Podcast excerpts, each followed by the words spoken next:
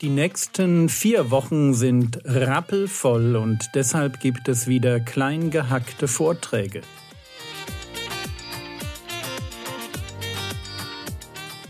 Theologie, die dich im Glauben wachsen lässt, Nachfolge praktisch, dein geistlicher Impuls für den Tag. Mein Name ist Jürgen Fischer und ihr hört die Vorträge zum Titusbrief von der Jugendpfingstfreizeit der Allgäuer Gemeinden. 2. Timotheus Kapitel 2 Vers 23. Also wenn ihr zu diesem Thema noch ein bisschen weiter forschen wollt, dann schaut da mal rein und ich lese es jetzt mal nach der NIU vor 2. Timotheus 2 23. Weise dumme Spitzfindigkeiten und unsinnige Spekulationen ab. Du weißt ja, dass sie nur streitig, zu Streitigkeiten führen. Das ist genau das, was ein Leiter tun muss dumme Spitzfindigkeiten und unsinnige Spekulationen, wenn die aufkommen in Gemeinde, dann sage ich, schön, dass du dich dafür interessierst. Wenn du deine Zeit damit zubringen willst, völlig okay, kein Problem damit. Aber ganz ehrlich, wir werden uns als Gemeinde damit nicht beschäftigen. Wir werden es einfach nicht tun. Ich nehme mir das Recht als Leiter raus zu sagen, dieses Thema nicht in unserer Gemeinde. Jetzt gibt es aber Leute, die bringen das trotzdem. Wie gehe ich jetzt mit solchen Leuten um, die mit einem enormen Sendungsbewusstsein solche Themen in Gemeinden hineinbringen?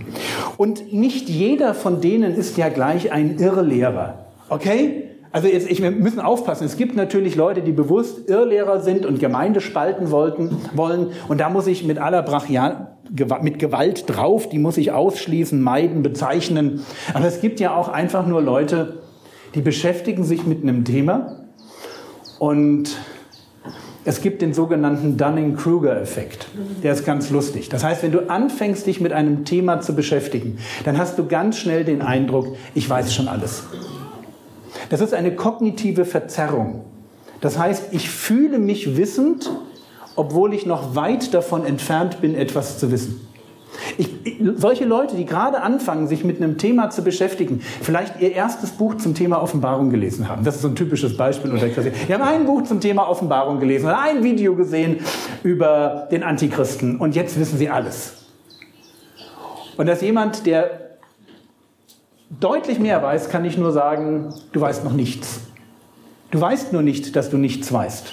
Weil das innere Empfinden, wenn man sich neu mit einer Sache beschäftigt, da kommt ganz schnell so, so ein Peak. Das geht ganz schnell. Boah, ich weiß schon so viel. Und im Englischen ist dieser Peak, der da entsteht, der hat einen Namen. Mount Stupid. Das ist der Berg der Dummheit. Das heißt, wenn du mit einem Thema anfängst, dann bist du ganz schnell oben auf dem Berg der Dummheit und wehe, du bleibst dann in deiner Echoblase stecken, die dir, dir, dir immer sagt, hey, du weißt schon alles, du weißt schon alles, du weißt schon alles. Das heißt, wenn du mit einem Thema neu anfängst und dich richtig gut fühlst, misstraue dir selber, schalte YouTube aus und lies ein Buch. Womöglich von jemandem, der nicht ganz deiner Meinung ist. Und dann wirst du feststellen, oh oh, ich weiß ja noch gar nicht so viel. Ich weiß ja gar nicht, gar nicht so viel. Ich weiß ja eigentlich gar nichts. Nämlich nach Mount Stupid kommt Valley of Desolation, das Tal der Verzweiflung. Das ist ganz normal. Du, du startest mit einem neuen Thema. Haha, ich weiß alles. Äh, ich weiß gar nichts. Und wenn du dann weitermachst, dann entsteht allmählich echtes Wissen. Und wenn, wenn du wissen willst, ob jemand etwas weiß, stell ihm eine Frage. Und wenn er anfängt mit, hm, das ist kompliziert dann weißt du, er weiß was. Wenn er sagt, was oh, ganz einfach, dann eher nicht. Hast du auch mal ab und zu mal gesagt. Ich, ja? Das kann mir rausrutschen, da hast du schon recht. Aber, aber ihr versteht mich. Ein, ein sektiererischer Mensch, das muss nicht immer der Irrlehrer sein, der bewusst auf Spaltung aus ist und die Gemeinde zerstören will. Das kann einfach jemand sein, der hat zwei Videos gesehen und denkt, hey, wir müssen da jetzt als Gemeinde das machen, weil da gibt es diese Gemeinde XY in den Staaten, die hat damit angefangen, das zu machen. Und dann ist die explosionsartig, haben sich alle Leute bekehrt im Umfeld. Das müssen wir jetzt auch machen. Okay. Jetzt kommt so einer und du merkst, nee, das müssen wir nicht, weil das haben schon drei Gemeinden hier probiert im Umfeld. Das funktioniert in Deutschland einfach nicht. Der macht jetzt aber Stress. Wie gehe ich mit so jemandem um? Und der Punkt ist zwei Dinge. Erstens, wir sind milde. Wir sind die Netten. Das heißt, so jemand wird nicht einfach abgebügelt im Sinne von du Depp du, sondern einen sektiererischen Menschen weise nach einer ein- oder zweimaligen Zurechtweisung ab. Ich nehme mir Zeit, mir seine Argumente anzuhören. Das ist das, was eine Ältestenschaft tun sollte. Hinhören, erklär mir, was du glaubst.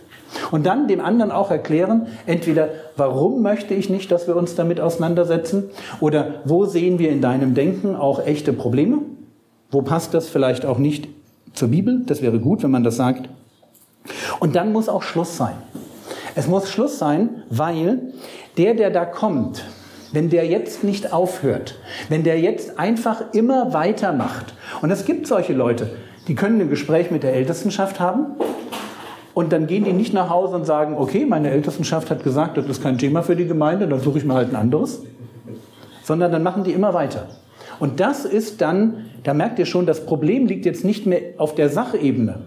Das Problem liegt jetzt im Charakter von jemandem, der sagt, ich habe ein Thema und egal was die Ältesten, die verantwortlich sind vor Gott für die Gemeinde denken, werde ich dieses Thema in die Gemeinde reindrücken. Und selbst wenn es dazu führt, dass dann in der Gemeinde Unruhe entsteht, Streit entsteht, ich werde mein Thema reinbringen, weil mir ist Einheit nicht so wichtig wie mein persönliches Sendungsbewusstsein, wie, wie, mein, wie mein Denken, was jetzt wichtig ist. Ich mache quasi mich zum Herrscher dieser Gemeinde. Und da merkt man schon, oh, das hört sich gar nicht mehr so gut an, stimmt.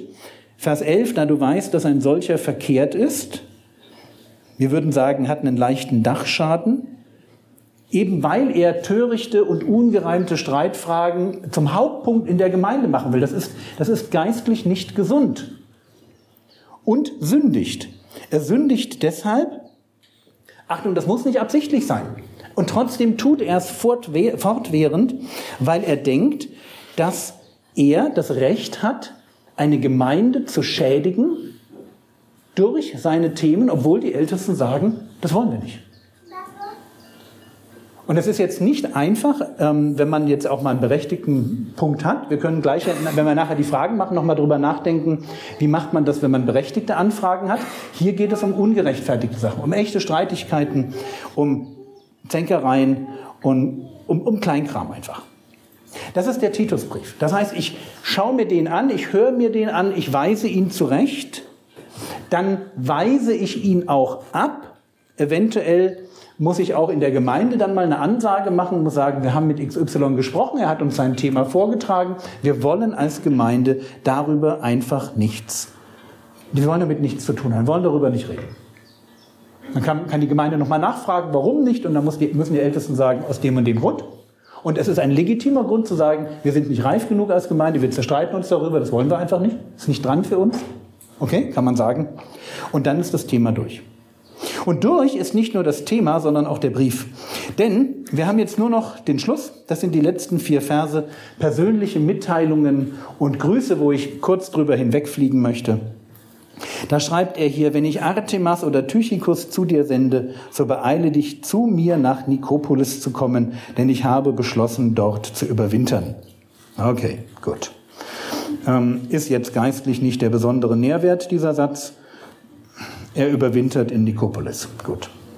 Zenas, dem Gesetzesgelehrten und Apollos, gibt mit Sorgfalt Geleit, heißt, Gib ihnen das, was sie für ihre persönlichen Reisepläne brauchen. Unterstütze sie mit Geld, mit Proviant, mit einer Reisebegleitung, mit solchen Sachen. Also Apollos gibt mit Sorgfalt Geleit, damit ihnen nichts mangelt.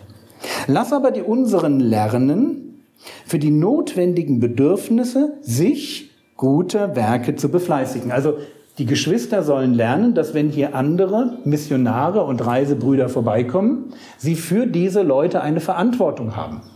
Und so ein normaler Kreter hätte das wahrscheinlich gar nicht so eingesehen. Warum soll ich dem Zenas und dem Apollos jetzt Geld geben, damit die weiterreisen können? Naja, Paulus sagt, das sind gute Werke und wir müssen das lernen. Deswegen war das gut, als ihr vorhin gesammelt habt für die Missionare. Das ist genau so ein Ding. Du musst es lernen, solche Leute im Blick zu haben und zu sagen, dafür spende ich viel. Da, da investiere ich mich, die unterstütze ich, da kümmere ich mich drum. Und dann kann man sich natürlich auch überlegen, ist das nur Geld? Oder hast du dir irgendwo schon aufgeschrieben, dass du denen einmal im Jahr eine Postkarte schreibst? Ja, stell dir vor, die würden, hier sitzen ungefähr 100 Leute. Stell dir vor, jeder von euch schreibt in den nächsten 365 Tagen eine Postkarte. Eine Postkarte, wo nur drauf steht, hey, ich habe gerade für euch gebetet. Ich finde das so cool, dass ihr da seid, wo wirklich Berge sind und nicht nur so Hügel wie bei uns. Was wäre doch was? Stellt euch mal vor, die würden jeden Tag eine Postkarte aus Good Old Germany kriegen. Was würde das die ermutigen? Das wäre doch der Wahnsinn. Ich weiß nicht, was eine Postkarte in den Himalaya kostet, aber das kriegt man raus und das kann man sich leisten, da bin ich mir ziemlich sicher. Stell dir das vor, du würdest das machen, dass du sagst, gute Werke sind mir wichtig und ich überlege mir jetzt, wie ich da Leute unterstützen kann. Lass aber auch die unseren lernen, für die notwendigen Bedürfnisse sich guter Werke zu befleißigen, damit sie nicht unfruchtbar seien. Das scheint so das ganz große Thema von Paulus zu sein, dass wir Frucht bringen.